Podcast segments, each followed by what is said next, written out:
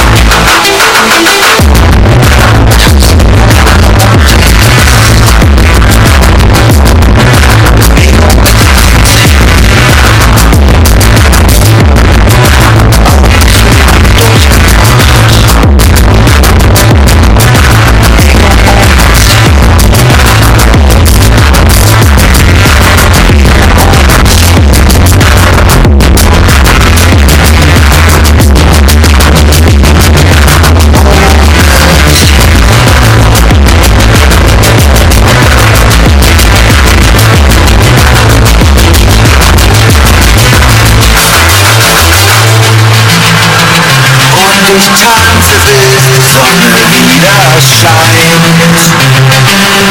Ruhelos ist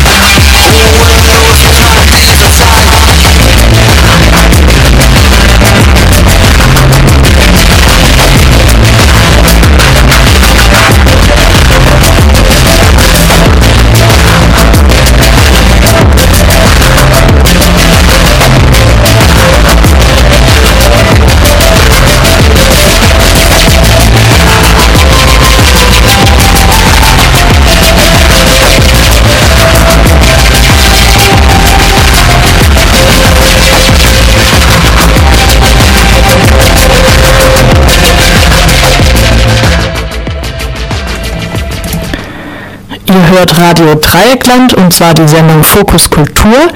Gerade geht es um Christian Manz, dessen Ausstellung Ostexot am Wochenende in der Hilda 5 eröffnet wurde.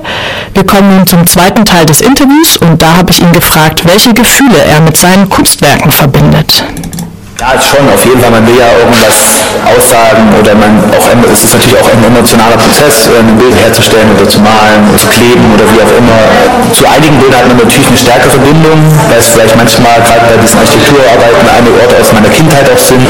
Ganz neue Bilder sind natürlich erstmal wie kleine Kinder noch, wo man sagt, hm, will man noch nicht so richtig loslassen. Dann manchmal ist es auch ganz überraschend, wo man ein Bild, was zum Beispiel schon länger im Lager gestanden hat, was man Jahre nicht gesehen hat und dann auf einmal wieder sieht, was das für Emotionen auslöst, ist halt ganz spannend. Man kann diesen Prozess, glaube ich, relativ schwierig nachvollziehen, weil beim Machen ist man total dabei und dann freut man sich, wenn es erledigt ist für einen selber, wenn man sagt, das ist es jetzt. Aber die Zufriedenheit ist, ist dann manchmal ganz schnell weg. Und diesen Moment herzustellen, probiert ja jeder, der einen Extremsport oder keine Ahnung, man probiert ja immer wieder diesen Glücksmoment herzustellen. Und das ist beim Malen eigentlich nicht anders. Wenn man bis zu dem Punkt gekommen ist, wo man denkt, ja, jetzt stimmt, und dann ist man kurz sehr glücklich. Und dann später, wenn man es vielleicht wieder sieht, auch ja. Wolltest du schon immer Künstler werden? Äh, ich glaube nicht. Also ich habe immer schon gezeichnet, auch als Kind schon. Und, aber mein erster, allererster Berufswunsch war, war tatsächlich Archäologe und, äh, oder Astronom. Das ist komplett konträr, aber das waren so die ersten Berufswünsche.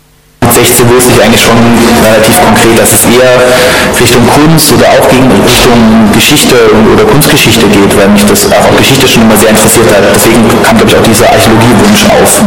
Also nach irgendwas forschen, verhandeln, was anderes mache ich ja jetzt eigentlich auch nicht. Ich beschäftige mich mit äh, Geschichten, aber anhand eher von Spuren von Menschen, was für mich Architektur in jeder Form ist. Es sind künstliche Sachen, die wir erschaffen, auch im Landschaftsarchitektur. Es gibt auch einige Bilder, da sind eigentlich nur Landschaften gefühlt drauf, aber es sind alles den Wasserfall haben wir angelegt, diese Wälder haben wir gebaut, das ist Landschaftsarchitektur, das ist menschengemacht und diese Spuren interessieren mich und damit umzugehen und anderes Licht zu setzen oder zu verfälschen. Man kann nichts Neues, also nichts kreieren. Es ist immer eine Collage. Ich habe gelesen, dass du schon mit 30 ein Bild an einem Museum in Los Angeles verkauft hast. Wie verkauft man Bilder an Museen? Das passiert. Ich habe ja von 2007 bis 2010 in Zürich gelebt und habe da Anfang selber für eine Galerie gearbeitet als Galerieassistent und dann hat eine andere Galerie meine Arbeiten in ihr Programm aufgenommen. Zwei Ausstellungen gehabt. Die hatte eine Partnergalerie in Los Angeles und hat da, die haben Künstler getauscht. Also die haben eine Ausstellung mit Künstlern aus Deutschland und Österreich und Schweiz gemacht und haben da Arbeiten von mir hingeschickt. Und da war dort eine Ausstellung, dort waren Einkäufer von dem Museum und hat die Arbeit gekauft. Das ist unplanbar, keine Ahnung. Das ist halt einfach passiert. Dann ist mir bei meiner Recherche noch aufgefallen, die ersten Seiten im Internet, irgendwie hatte alles mit Ost und West zu tun. Also es ist zugleich ein Artikel aus der Zeitung Der Westen oder aus dem Internetblog Der Westen aufgetaucht, sowie der Blog Der Zauberer von Ost und deine Ausstellung heißt das hier Ostexot. Also das ist dann wirklich ein Zufall, weil im Endeffekt ähm, der Westen ist deshalb, weil ich hatte von 2012 bis 2015 ein Atelierstipendium in Oberhausen im Ruhrgebiet. Das ist natürlich ähm, NRW und das ist ähm, der WDR und die Zeitung heißt halt der Westen. Das hat nicht keine weitere tiefe Bedeutung. Und auf dem Blog Der Zauber von Ost, das ist eine Bloggerin aus Eisenach, aus meiner Geburtsstadt und die hat das halt so genannt. Das hat eigentlich gar keinen Kontext. Also dass du jetzt aus Thüringen bist, aus Ostdeutschland, hat jetzt nicht eine besondere... Nein, überhaupt nicht. Also es hat für mich auch noch nie eine... Be Na gut, äh, aus Thüringen vielleicht, also das habe ich mit der Zeit festgestellt, dass ich schon mit Eisenach verbinde. Also wenn man da ist mal aufgewachsen als Kind und halt eine, dann ist man sozialisiert worden, aber gar nicht Ost-West. Das, das hat mich auch noch nie interessiert. Das hat mich auch früher nicht interessiert, weil, keine Ahnung, ich habe immer, ich habe Freunde von überall, ich verstehe mich wirklich, aber glaube ich eher als Europäer. Ich würde es auch, wenn ich immer nicht, ich war vor zwei Jahren in Südkorea oder in den USA, wo ich schon feststellen muss, ich bin Europäer. Also so von Kultur, wie man, wie man sich gibt, wie man Umgang, als fühle ich mich eher als Europäer. Definitiv. Würde ich auch sagen, ich würde gerne auf diesem Kontinent leben.